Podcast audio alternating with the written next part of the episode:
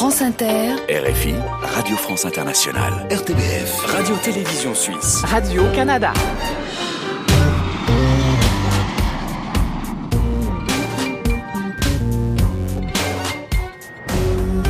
Bonjour à tous, soyez les bienvenus dans la librairie francophone estivale. Cinquième étape de notre grand voyage à travers les cultures du monde avec des confidences, notre séquence inattendue, des rencontres, des livres de poche et un reportage. C'est la feuille de route pour vous ouvrir des portes vers l'ailleurs. Aujourd'hui dans le club francophone, il sera question des abeilles. La dessinatrice Catherine Meurice de l'Académie des Beaux-Arts illustre un essai passionnant sur le sujet signé Jean Meurice. Vous ne verrez plus les abeilles de la même façon à la fin de cette émission grâce à cette rencontre père-fille. Nous irons au Sénégal aussi avec un libraire sur un marché de l'île de la Réunion dans un grand hôtel en France et vous entendrez Jean-François Bernardini du groupe corse Imouvrigne, Serge Marquis et Gaël Faye. La librairie francophone estivale. Emmanuel Kérad. On commence cette émission avec la confidence. Cet été, euh, neuf personnalités nous racontent une anecdote personnelle jamais racontée dans les médias. Aujourd'hui, c'est l'écrivain Serge Joncourt, prix Femina 2020, qui vous fait sa confidence en Suisse et en public.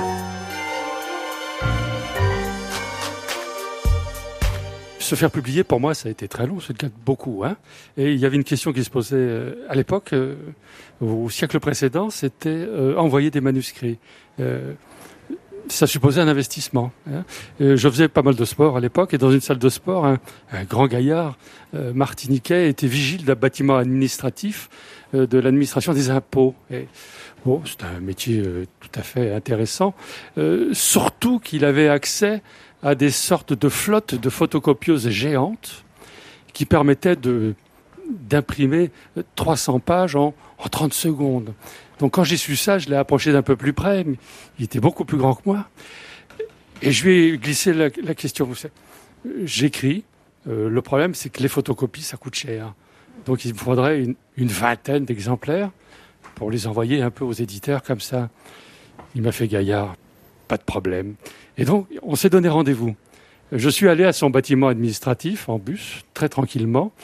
Et là, comme un cadeau gigantesque, il m'a dit, ils sont là, tes manuscrits. Il en avait fait 300. Ah, 300 pages, je, le poids, je pourrais pas l'évaluer. Mais je peux vous dire une chose, c'est que mes mains saignent encore parce que c'était dans les cartons avec des ficelles. Et j'ai éprouvé ce que c'était. Si vous voulez, je l'ai mérité un jour d'être édité. Vraiment. Vraiment. Merci Serge Jancourt. Merci beaucoup.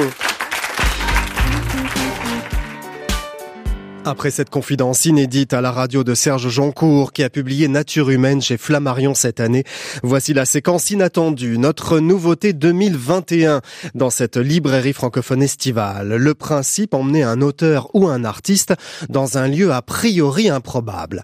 Aujourd'hui, c'est Jean-François Bernardini du groupe corse Imouvrini qui vous emmène dans un hôtel en fin de soirée dans la chaleur et l'ambiance de l'été.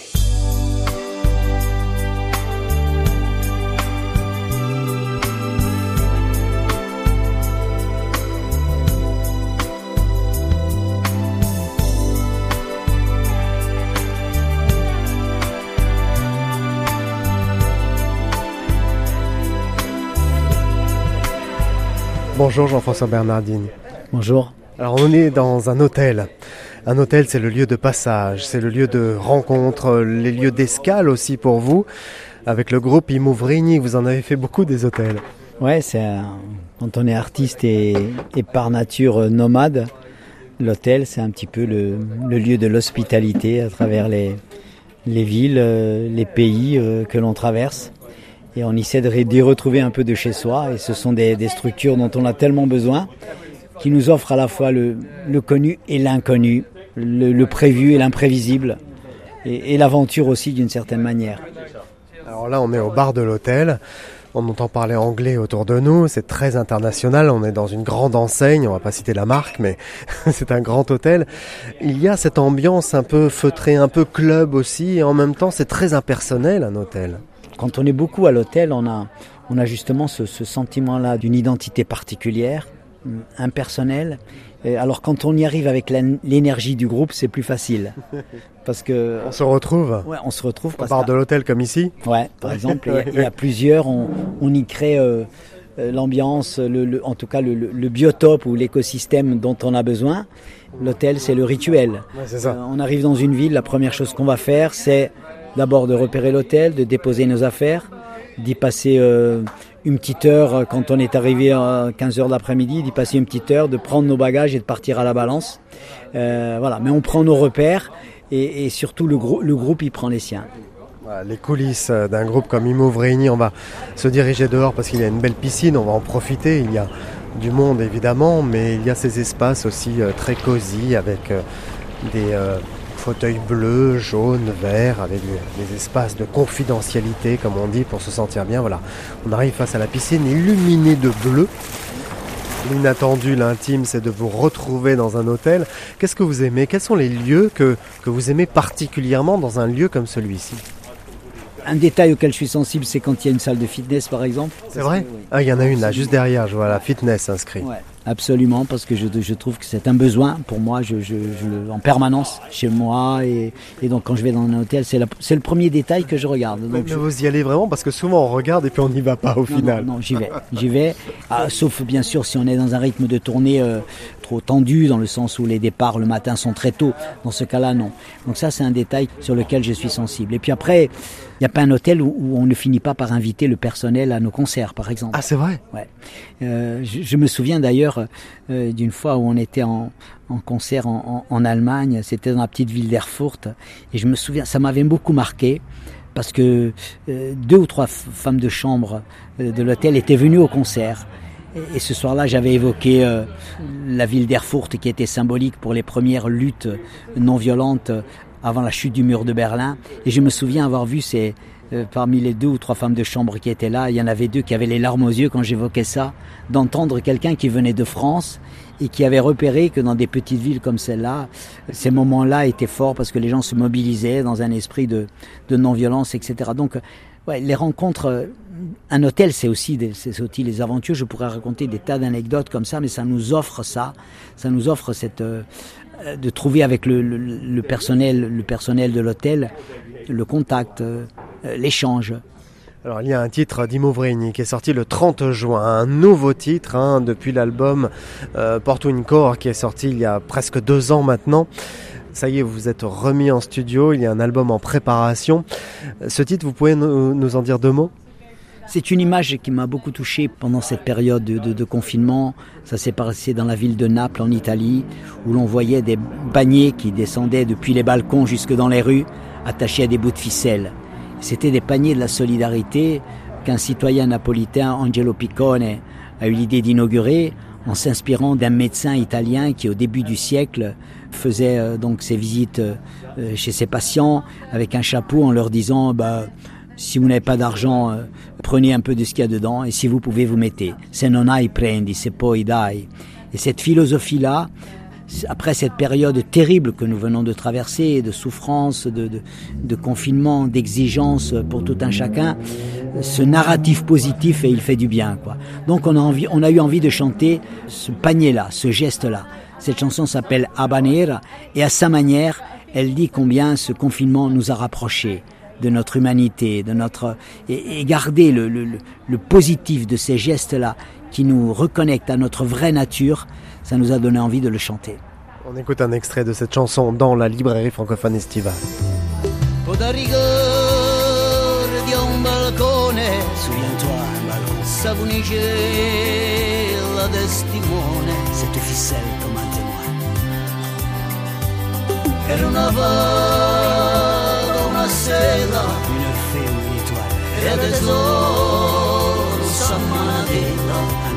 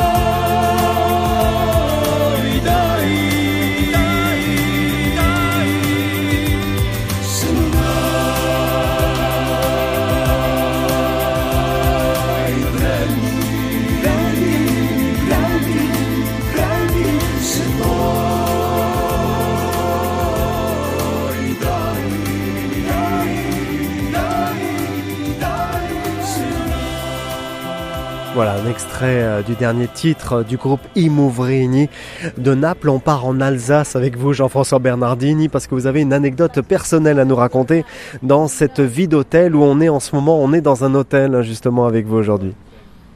Un soir, je, crois que le, le groupe dormait dans un hôtel différent. Et nous, nous étions trois et nous rentrons dans un petit hôtel en Alsace. On n'avait pas récupéré nos clés. Et donc, euh, on rentre, l'hôtel, bon, on nous avait dit la porte est ouverte, vous rentrez, vous prenez vos clés. Et quand on arrive au bureau de l'hôtel, on essaie de prendre nos clés, mais elles étaient, euh, elles, étaient sur un panneau qui n'était pas accessible directement depuis l'extérieur du bureau, quoi. Et en, essayant de, de, de, toucher les clés, on se rend compte qu'il y avait un berger allemand qui dormait au pied du bureau. Et là, je peux vous dire qu'on a changé d'avis, quoi. Parce que je me suis dit, si lui, il se réveille, il est là pourquoi? Il est là. Et c'était un moment à la fois d'angoisse. J'ai dit, mais là, on peut pas rentrer, quoi. C'est pas possible. On peut, on peut pas affronter la difficulté. De... Et finalement, il y avait une femme avec nous qui était plus courageuse.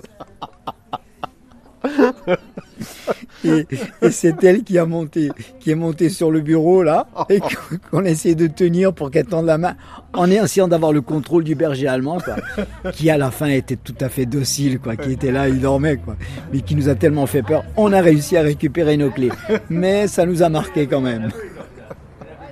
Oui, ça c'est le problème quand on rentre tard, en fait. Quand on rentre tard, qu'on n'a pas prévu que le soir il n'y a pas de veilleur, il faut récupérer sa clé, et qu'on se dit on va, on va passer la nuit dehors, on va passer la nuit dans le hall. Avec le groupe? Non, il n'y avait pas tout le groupe parce que ça aurait été encore pire. Mais parfois, euh, la vie de nomade comme ça nous donne l'occasion d'aventure. Je me souviens d'une fois d'un taxi euh, qui m'accompagne dans un hôtel à Paris et il s'appelait Julius. Et pendant le voyage, on sympathise. Il venait du Mali et puis il commence à me raconter son histoire. Et puis je lui dis, bah, viens, on va boire un verre au bar de l'hôtel. Et il me raconte sa venue en France. Il me dit, bah, moi, j'ai, j'ai, économisé pendant trois ans pour venir en France. Euh, Je suis arrivé gare du Nord euh, un soir à 11 heures. Euh, Bon, j'avais mon sac à dos. Je savais pas. Bon, j'ai vu que les gens dormaient dans la gare. Alors je me suis mis là et je me suis endormi dans la gare. Et puis pendant la nuit, dans mon sac à dos, on m'a volé mes papiers et les 500 euros que j'avais. Le lendemain matin, j'ai commencé à chercher des hôtels. J'ai vu que ça coûtait 100 euros. euh, 100 euros, impossible pour moi. Il a dit j'ai marché dans les rues. Euh, J'ai vu des grandes portes dans les rues. Il a dit, comme je fais chez moi, j'ai tapé aux grandes portes. Et personne n'ouvrait. Il dit, là, je découvrais la France, je découvrais l'Europe. Je venais de découvrir le choc de pays complètement différents, où, où les mœurs étaient complètement différentes. Et cette rencontre avec ce, ce taxi qui s'appelait Julius m'a énormément marqué. Et on a fini par manger ensemble dans cet hôtel-là ce soir-là. Et il m'a raconté son aventure de néo-arrivant en France, où il découvrait en fait un autre monde qui a son hostilité forcément, mais où c'était aussi un choc de culture, quoi, extrêmement fort. Et pour autant, il était là et il réussissait à faire son métier de taxi aujourd'hui, quoi. Donc, euh, ouais, ce sont des, des rencontres comme celles-là auxquelles des fois euh, être nomade et passer par les hôtels vous vous offre des fois des aventures et des rencontres euh, assez euh, enrichissantes et, et pour autant insolites. Merci beaucoup, Jean-François Bernardini. Merci à vous. Merci. Écoutez le groupe Imouvrini. Vous allez rêver, vous allez voyager avec ce groupe et c'est l'occasion pour l'été. Merci, Jean-François. Bonne nuit donc à l'hôtel. Bonne note. Bonne nuit. À bientôt. La librairie francophone estivale. Emmanuel Kérad. Le tout nouveau titre d'Imouvrini, Apanera, est disponible depuis le 30 juin et Jean-François Bernardini est l'auteur d'un essai paru aux éditions de l'Aube. L'autre enquête corse décrypte ce qu'il appelle le trauma France-Corsica à lire cet été sur le lieu de vos vacances. On part à la Réunion à présent avec un entretien reportage inédit dans le cadre de cette séquence consacrée aux 15 ans de la librairie francophone. Le lien de notre programme avec l'île de la Réunion est très fort, intense pourrait-on dire. Voici une balade sur le marché de Saint-Pierre à la découverte du piment arrangé et du safran pays.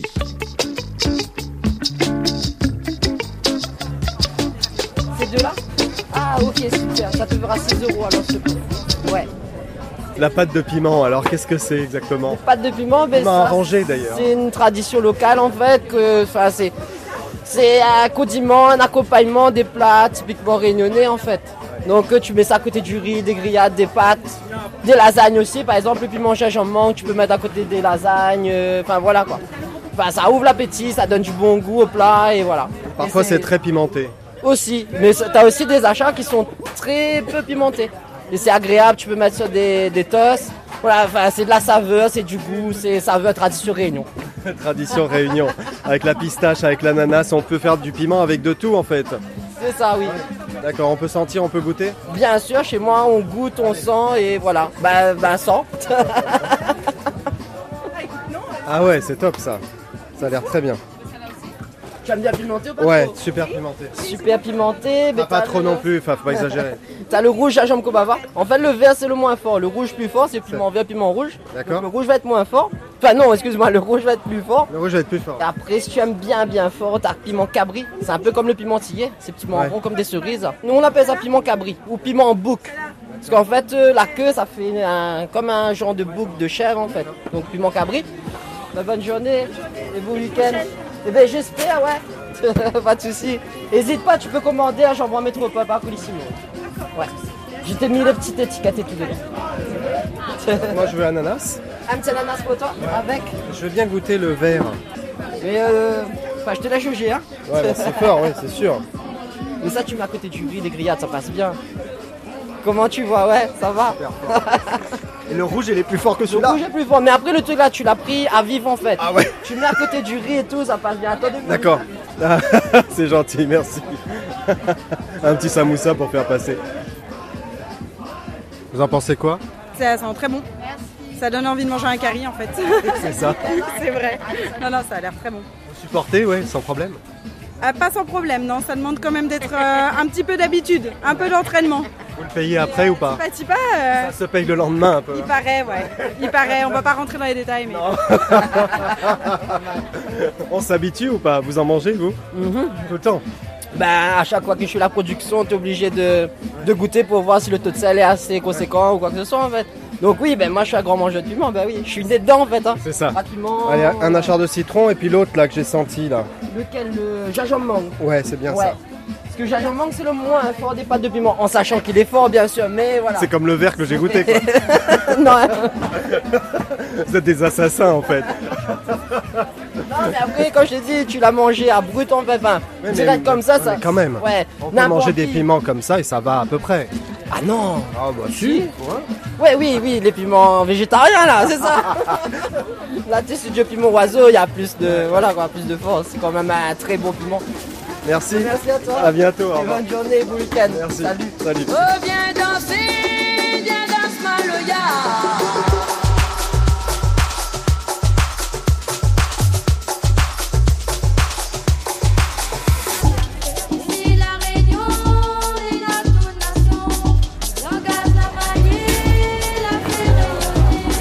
Vous pouvez me dire ce que c'est que la, la différence entre le curcuma normal, enfin normal, qu'on connaît en métropole notamment, le curcuma de la plaine des Grègues Oui, ben, en fait, euh, le curcuma, c'est le même curcuma, sauf qu'on récupère la grosse patate et on épluche à la main, on fait les copeaux à la main et c'est séché au soleil pendant une semaine. Et après, euh, ben, c'est recommandé médicinalement pour détoxiquer le corps. Euh, c'est un anti-inflammatoire. S'en sert pour la cuisine aussi. Euh, oui, vous pouvez vous en servir pour la cuisine, mais très peu parce qu'il y a beaucoup de curcumine dedans. Pour faire le curry, euh, une demi-cuillère, c'est suffisant. Pourquoi très peu? Sinon, qu'est-ce que ça fait? Ben, après, ça dépend des goûts des gens, mais euh, ça jaunit bien. C'est un goût un petit peu plus fort aussi. Il y en a qui aiment, il y en a qui n'aiment pas le, le goût du curcuma. Quoi. Un peu amer parfois. Voilà, si on met beaucoup euh, le curcuma amer, voilà, il y a un petit goût. C'est pas amer, mais c'est assez prononcé quand même. Le curcuma mer de la plaine des Grègues, c'est très réputé. La plupart des chefs ici sur l'île de la Réunion conseillent d'utiliser ce curcuma pour le rougail euh, morue par exemple. Ben, L'exemple, euh, nous comme ici on a notre caviar, c'est le caribichic. Ben, les gens aiment bien prendre le curcuma mer pour euh, mettre dans le caribichic, C'est un tout petit poisson. petit poisson. Comme euh, ben, le bichic c'est assez cher, le curcuma c'est cher aussi. Donc ben, ça fait, c'est notre caviar. voilà. Donc, Donc faire, on n'utilise que des bons produits en fait. voilà. Oui, voilà.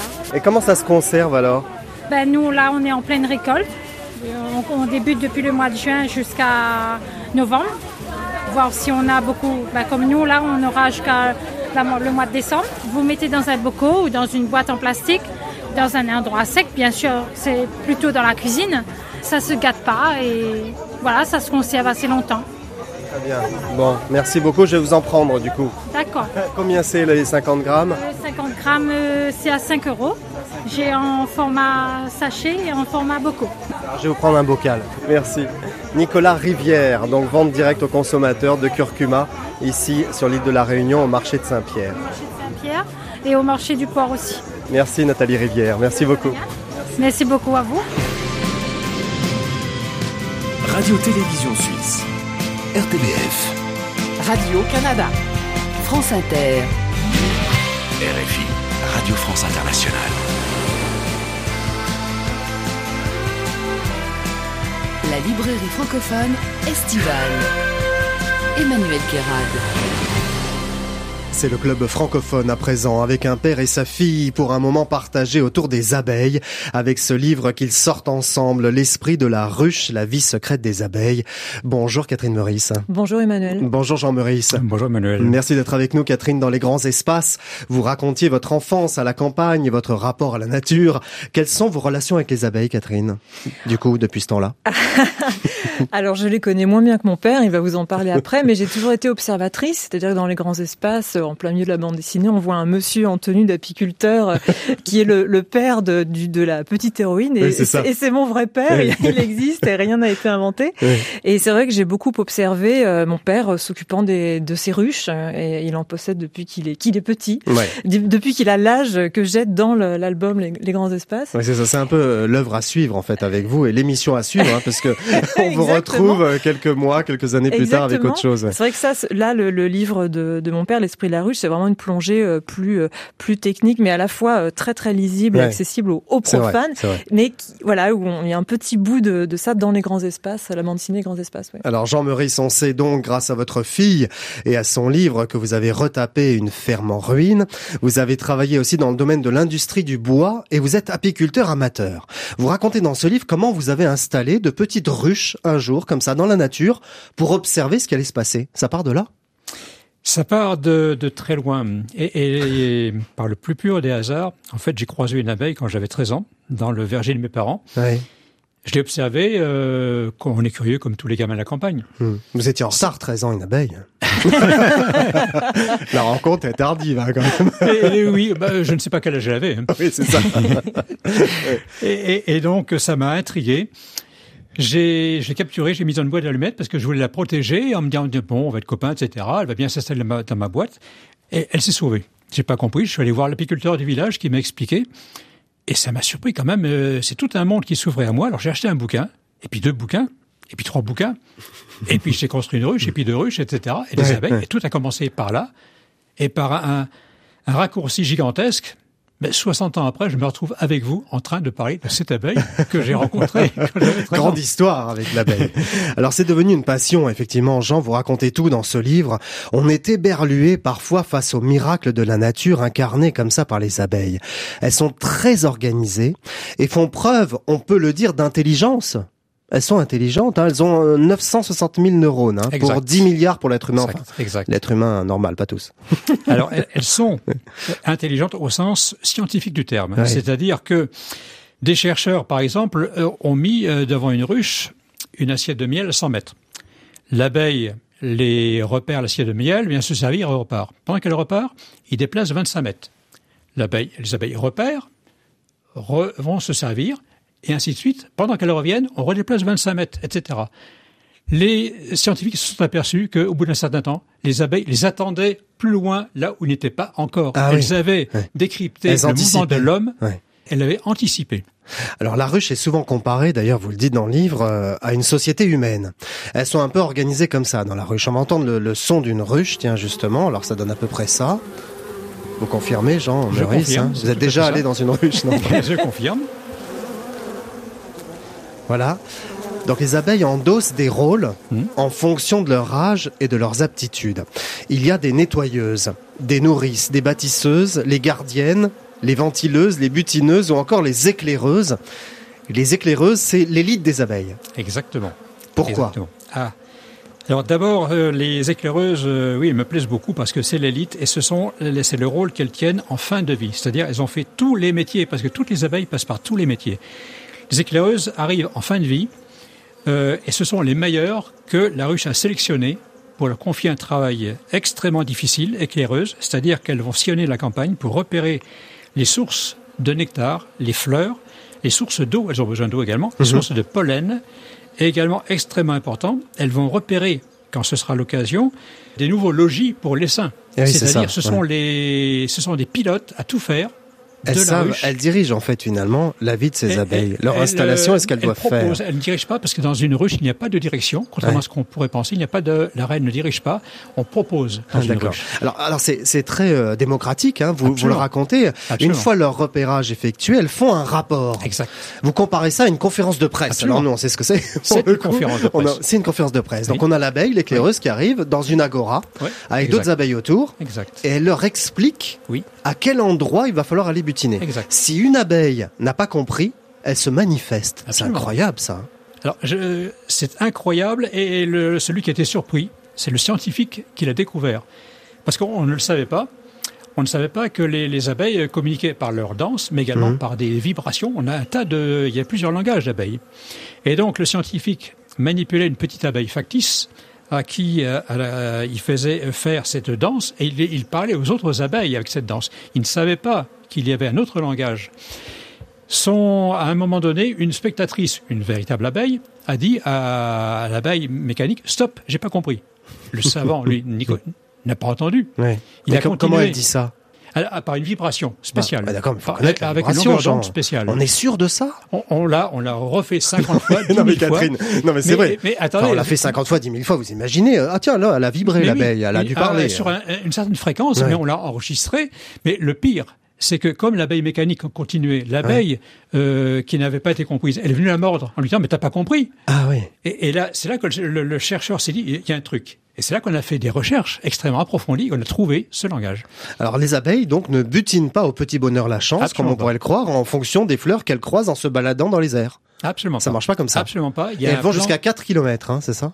Elles peuvent entre aller à 10 ruche km, et- mais elles ne le font jamais parce que lorsqu'elles consomment du carburant, mais le carburant, c'est le nectar qu'elles récoltent. S'ils Eh vont oui. 10 km, elles vont tout consommer. Donc Mm. le but, zéro. Elles vont en 3 km, ouais. Alors l'abeille vole à 40 km heure.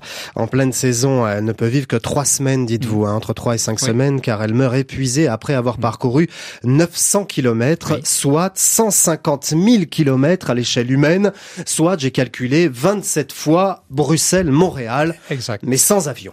Exact. Exact. C'est impossible. Et, et, et si vous faites, si on continue dans les chiffres, si on additionne les kilomètres parcourus par toutes les butineuses, Mhm. en une journée, ça représente la moitié de la distance Terre-Lune. Ah. En une journée. Incroyable. La distance de toutes les butineuses d'une Mhm. seule ruche. Catherine Maurice, vous avez mangé du miel toute votre enfance? Ah bien sûr, Mm. et, et, et le miel de, de- voilà des ruches de mon père, c'est le meilleur bien sûr. Évidemment. non non, c'est super parce que le miel nous apprend aussi à la nature, les saisons, etc. On y a le miel euh, de tilleul, le miel d'acacia, le miel, le miel de colza qui vient en premier, ça Mhm. annonce le printemps, etc. Le Donc, on- châtaignier on, aussi, apprend plus les choses fort. comme ça, ouais. voilà. Les intensités d'arômes aussi Exactement. différents. Et ce qui est, je trouve, je parle en toute objectivité de ce livre, bien sûr. Oui. Non, mais ce qui est intéressant, c'est que Vous n'êtes pas on du va- tout la fille de Jean. pas du tout. non, c'est qu'on va de mystère en mystère. C'est-à-dire que le euh, et c'est le fameux esprit de la ruche dont, Ouais, dont parle euh, mon père, c'est que pourquoi est-ce qu'à un moment donné l'essaim part comme ça d'un coup? Pourquoi est-ce que Eh les- il y a eh toujours du mystère et plus cet insecte est étudié, euh, extrêmement étudié dans le monde, Mm. plus les mystères s'ajoutent et c'est ça qui est génial et pour une dessinatrice c'est génial parce Mm. que ça fait marcher le ciboulot et la et la création semble euh, sans fin. Donc Ouais. ça, Vous avez été raisonnable hein, sur les dessins. Il n'y en a pas oui, beaucoup. oui, oui, hein. c'était volontaire. C'est le texte qui était euh, en vedette et, Et mes dommage, dessins- parce qu'on a envie qu'il y ait plein de dessins de Catherine. Ah bah, Et- il y aura d'autres, peut-être Ouais. d'autres livres, mais euh, non, non, le, le dessin devait, euh, euh, comment dire, Souligner. accompagner Ouais. euh, tranquillement. Euh, voilà, il fallait pas que ce soit gaguesque, mais juste dire toute la poésie de cet insecte. Alors au cours de sa vie, l'abeille n'aura récolté que de quoi faire 7 grammes de miel. Vous y penserez le matin avec votre tartine, s'il vous plaît. Une ruche a besoin de 15 kilos de miel pour passer l'hiver, mais elles peuvent en produire 40. Pourquoi font-elles ce surplus, à part pour faire plaisir à l'apiculteur? Mystère. ouais. Mystère, il y a beaucoup de mystères et, et, plus les savants, comme disait Catherine, plus les savants euh, ouvrent des portes, plus il y a encore des portes qui s'ouvrent derrière, qui sont et qu'on a tendance à ouvrir. Il y a encore un tas de mystères.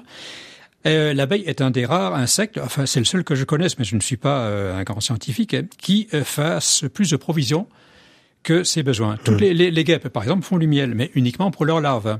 Les fourmis accumulent des provisions, mais l'abeille est le seul qui accumule bien plus que ses besoins. Mmh. Et même, elle accumule jusqu'à la limite de la mort. C'est-à-dire, si vous prenez plus de miel, elle va encore en faire plus. Et, ah et oui, elle continue. Donc elle s'épuise. Elle, elle, continue. Ouais. Et, elles n'ont pas de limite. Elles n'ont pas de limite. Alors, aucune limite nulle part, hein, Jean Meurice, parce que, par exemple, avec les mâles, elles ont un, rapport très particulier. Oui. Euh, voilà, j'espère que ça n'arrivera jamais dans la société humaine. Elles dégagent les mâles, mmh. mais elles acceptent ah bon? les abeilles. Alors, elles les dégagent, les mâles, quand ils coûtent trop cher. C'est un moment quand ils servent à rien, elle les dégage de la ruche. Le pauvre bourdon, faux bourdon, va se retrouver comme ça sans nourriture, sans rien, il va mourir d'épuisement lui aussi. Mmh. En revanche, elles peuvent accepter des abeilles malades ou blessées mmh. et elles vont s'occuper d'elles jusqu'à leur mort naturelle. En fait, les abeilles sont des féministes extrémistes. Absolument, non, mais... exactement. Oui, vrai. Mais elles ont peut-être une revanche à prendre parce que les abeilles, ce sont des femelles stériles. Ouais. Alors, elles ont peut-être une revanche à prendre. Et, et, la personne qui les stérilise, c'est la reine. Eh oui. La reine ne supporte pas de concurrence. La reine est la seule pondeuse et elle émet une hormone qui stérilise toutes les ouvrières voilà. de la ruche. Ouais. C'est le côté obscur, c'est Star Wars en fait, hein, la vie des abeilles. non mais et la, et la reine, puisque vous en parlez, Jean Meurice, elle a une vie sexuelle un peu débridée, hein, si je peux me permettre. Oh là là, elle ouais. enchaîne en une journée entre 10 et 20 partenaires en une journée. Ils oui, appellent pas... ça le vol nuptial. Sympa, voilà, mais euh, successivement, pas ensemble. Oui, oui, ça va alors. bon. bon, elles sont pas commodes non plus, parfois, parce qu'elles peuvent griller un bourdon ou un frelon mmh. en plein vol. Elles s'assemblent autour du frelon, elles battent des ailes très vite, elles chauffent l'atmosphère mmh. et le frelon grille sur place. Alors ça, c'est un, la quelque chose qui est extraordinaire au point de vue thermostat, parce que les abeilles savent fort bien que le frelon euh, meurt à 45 degrés et elles-mêmes meurent mmh, à 48 degrés. Mmh. Je ne sais pas si vous voyez la pression de leur thermostat. Ouais, ouais, si elles vont trop loin, c'est elles qui meurent. Et Donc oui. elles le grillent avec une précision de 0,5 degrés Celsius. Incroyable. Bon, les abeilles piquent avec modération aussi, vous le dites, parce que sinon elles meurent. Hein. Si mmh. elles piquent profondément, elles peuvent picoter, mais si elles piquent mmh. vraiment, elles meurent. Elles préviennent l'homme aussi avec leur bourdonnement avant de piquer. Ça, on Bien ne sûr, sait pas trop, mais différentes fréquences. Euh, Donc on peut anticiper ça. Comment ça se passe, Jean? Dites-nous là, ah dans bah, la nature, il y a, y a une guêpe façons là. de l'anticiper. Lorsque vous euh, promenez près d'une ruche, d'abord, euh, les abeilles n'attaquent jamais, elles se défendent, elles n'attaquent mmh. jamais. Donc elles vont défendre leur maison. Une gardienne va venir vous regarder. Si vous insistez, elle va vous piquer. Et en vous piquant, elle va émettre un petit parfum que vous allez sentir, euh, odeur citronnée. Ah bon? Et oui, mais c'est un message qui veut mmh. dire je demande des renforts. Ah ouais, oh là là. Et vous allez attendre 10 secondes. là, faut partir. Et, et, en 10 secondes, les renforts arrivent. Ah non, bon? et c'est un autre langage, un langage par phéromone, par parfum. Mmh. Euh, et, et, vous avez un de phéromones qui ont des significations. Bon, vous écrivez si la fleur n'est pas butinée et donc pas fécondée, elle meurt sans fruit. Mmh. Meurt avec elle un jour ou l'autre la plante qui la porte. Meurt avec elle l'animal qui la broute. Meurt avec elle l'homme qui n'a plus ni fruits, ni légumes, ni viande. Meurt avec elle l'humanité. Oui. C'est la leçon de ce livre. Oui. Parce que les abeilles disparaissent de plus en plus. Mmh. Chaque année, elles décroissent. Mmh. Qu'est-ce qui peut se passer, Jean Meurice en conclusion En conclusion, il se passera une catastrophe parce que ce que vous décrivez là, tout le monde le sait depuis 15 ans, les scientifiques le savent, les apiculteurs le savent, les politiques le savent. Qu'est-ce qu'on fait? Rien. Parce que l'abeille était un, un, un, petit animal, mais un, insignifiant. Mmh. Comme le Covid était un virus insignifiant mmh. que personne n'a vu venir. Et, et, personnellement, je suis désolé de, de conclure je suis extrêmement pessimiste, extrêmement pessimiste. Les abeilles disparaissent et on ne fait rien.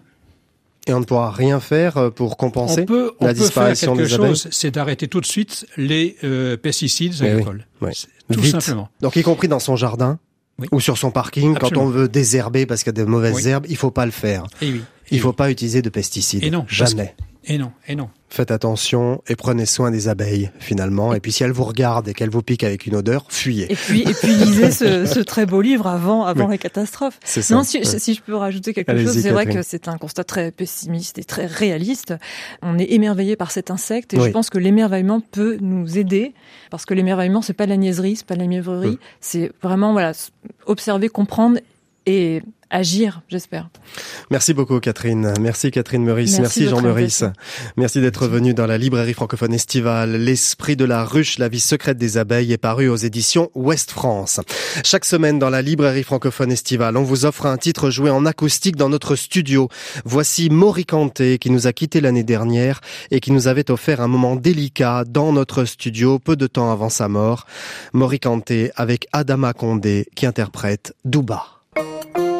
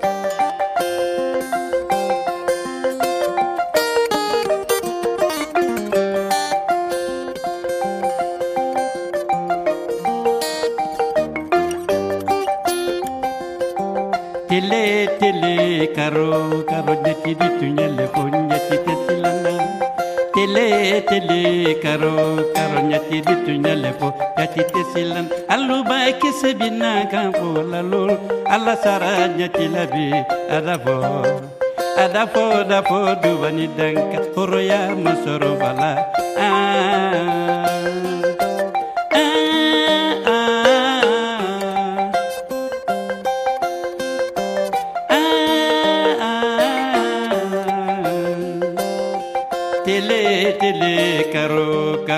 vituna le bogne ti tetilan tele tele karo karo nya ti vituna le bo nya ti ba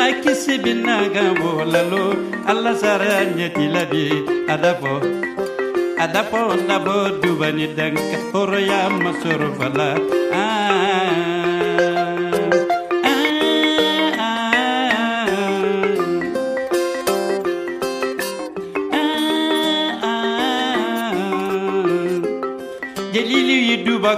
kande. Aluma duba ku ni korolo to nyakoro nyafolo nyana. A duba di dinna ke duba da dinati duba di tila a a nyatina ni ulila ke matil jelilu yi duba ko ni kande. Aluma duba ku ni korolo to nyakoro nyafolo nyana. A duba di dunla ke duba da kililati duba di tila ah ah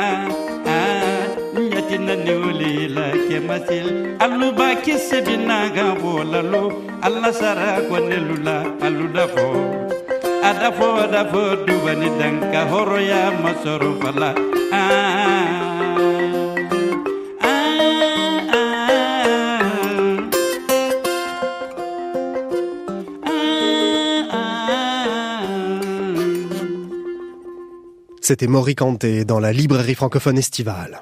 La librairie francophone estivale. Emmanuel Kérad. Chaque semaine pour cette nouvelle saison, on vous propose deux livres de poche. Le premier est choisi par un libraire francophone.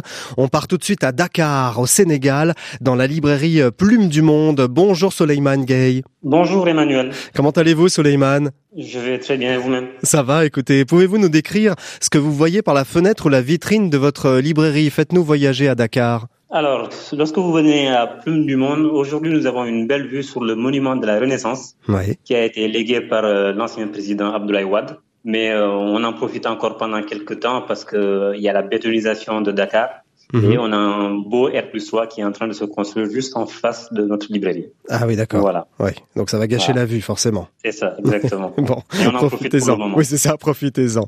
Bon, quel livre de poche conseillez-vous aux auditeurs euh, pour l'été, puisque c'est le principe de cette séquence, euh, de proposer un, un livre de poche pour les vacances?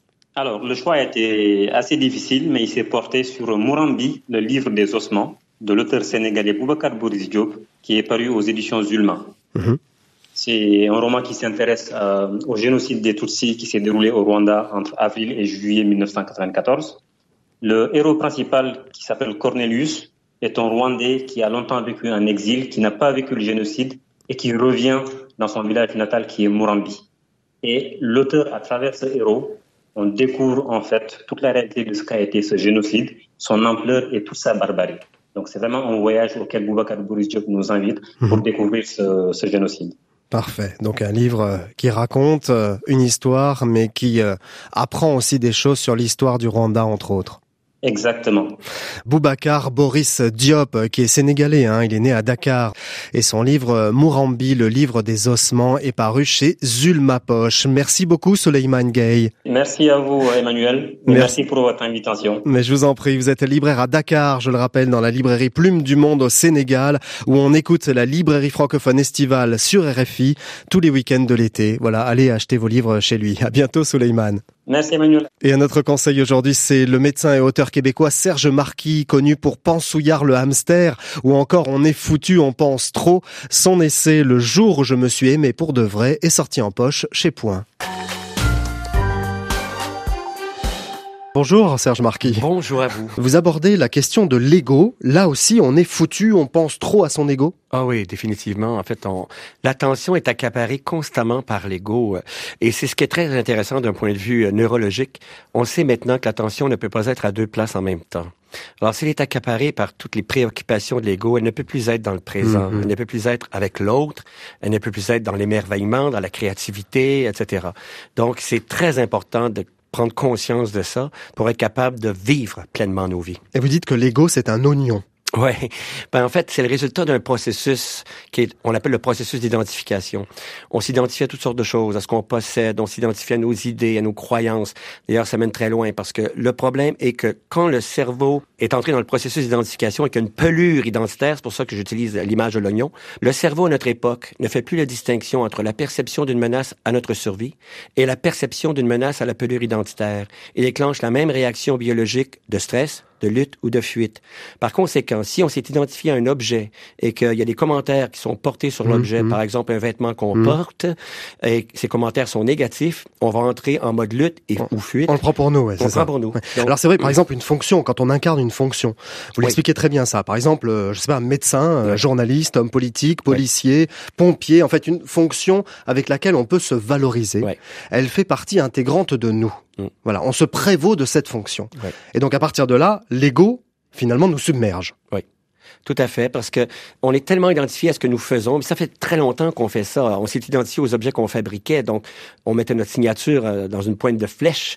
Alors on s'identifie à ce qu'on fait. Aujourd'hui, on s'identifie à sa profession, ce qui crée des dommages majeurs, parce que quand une personne reçoit des commentaires négatifs à propos de ce qu'elle fait, Mhm. l'artiste, par Ouais, exemple, ouais. qui crée une œuvre et qui reçoit des critiques négatives à propos de son œuvre, va prendre ces commentaires-là à son propre sujet et va entrer dans un, état parfois dépressif parce que c'est comme si on avait fait des commentaires sur son être. Mais c'est un peu ça. Non. Mais si, que- quand on incarne les choses, quand on est artiste, par exemple, puisque vous citez les artistes. Oui, mais je distingue tout ce qui, ce qui est de, de, de l'ordre de l'ego, des pelures identitaires, de ce qui en nous ne vieillit jamais. J'emprunte cette phrase-là à Marie de Hennezel, je la trouve très importante, parce que la créativité, ça fait partie de ce qui en nous ne vieillit jamais. Et ce n'est pas une pelure identitaire, l'acti- euh, la créativité. Je ne perds pas ma créativité s'il y a des critiques négatives à propos d'une œuvre. Hmm. Je demeure créatif. Hmm. C'est très important. Je ne perds pas ma créativité si je perds mon emploi. Malheureusement, il y a des personnes qui ont l'impression d'être complètement débranchées de leur créativité parce qu'elles ont perdu leur emploi. Et c'est fondamental de reconnecter avec ce qui en nous ne vieillit jamais. Et vous dites qu'il faut être dans la présence. Alors là, qu'est-ce que c'est ça, la présence, Serge Marquis? Parce que vous dites que quand on s'inscrit dans l'instant présent, finalement, il ne faut pas s'inquiéter ni de l'avenir ni du passé. Comment on fait, docteur? on amène son attention tout simplement dans le présent. Je suis là en train de vous écouter. Je ne suis plus en train de me dire qu'est-ce qu'on va dire de mon livre, etc., etc. ça, ça, quand je suis à ce niveau-là, je ne suis plus dans le présent. Je peux m'en rendre compte. L'attention ne peut pas être à deux places en même temps, je le rappelle.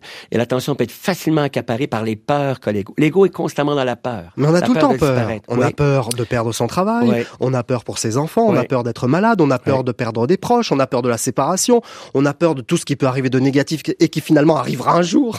Ah oui, c'est affreux, docteur. Comment fait-on pour se sortir de là On, On a, tous une peur. Ah, on- oui, absolument. La peur est une des émotions les plus primitives que l'être humain a, pu, a pu connaître. C'est entre autres euh, la, la peur a permis à l'espèce humaine de survivre. Si on n'avait pas eu peur, on n'aurait pas survécu. Mais aujourd'hui, je parle pas de la peur qui est, est saine. Il y a une peur qui est saine, mais il y a des peurs qui sont complètement inutiles, ridicules, absurdes. Par exemple. Qu'est-ce qu'on va penser de moi? Qu'est-ce qu'on va dire de moi? Maintenir mon image, etc., etc., à gauche et à droite. Des discours complètement inutiles qui nous empêchent d'être présents justement, parce que quand Mm. l'attention est accaparée par ces discours-là, mon attention n'est plus ici. Et ce que j'ai essayé encore une fois de démontrer, c'est qu'au quotidien, il y a deux façons de se comporter neurologiquement. Il y a la, toute la dimension égoïque et il y a la dimension de la présence. Et on oscille constamment entre les deux. Et en ce qui me concerne, euh, c'est dans la présence qu'on se développe et qu'on savoure son existence réellement. Et le livre de Serge Marquis, Le jour où je me suis aimé pour de vrai, est paru chez Point. On termine cette émission avec le bonus créole. Aujourd'hui, c'est le choix de Gaël Faye, qui a choisi l'écrivain haïtien Jean-Claude Charles. Oui, j'ai choisi euh, Jean-Claude Charles, un roman qui m'a beaucoup plu, euh, que j'ai lu dernièrement, qui s'appelle euh, Manhattan Blues.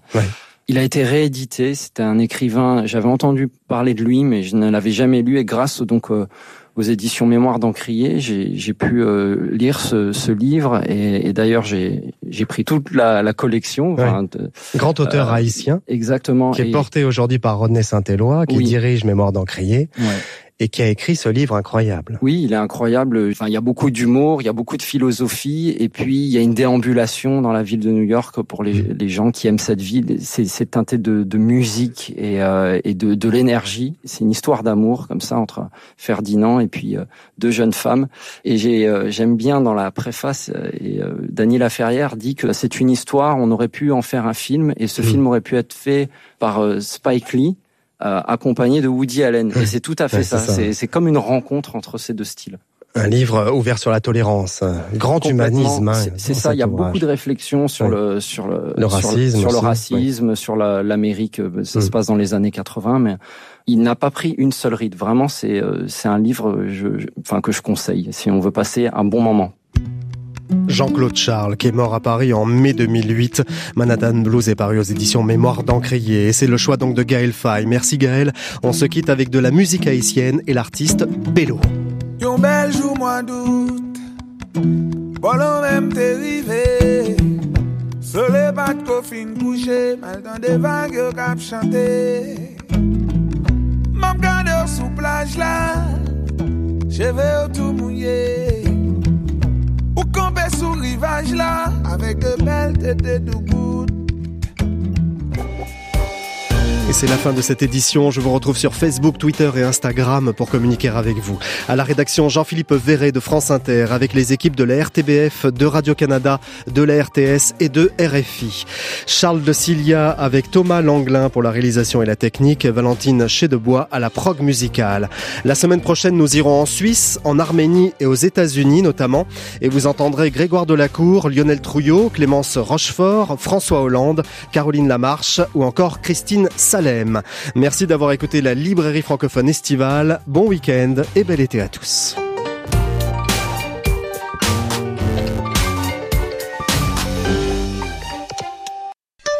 Géopolitique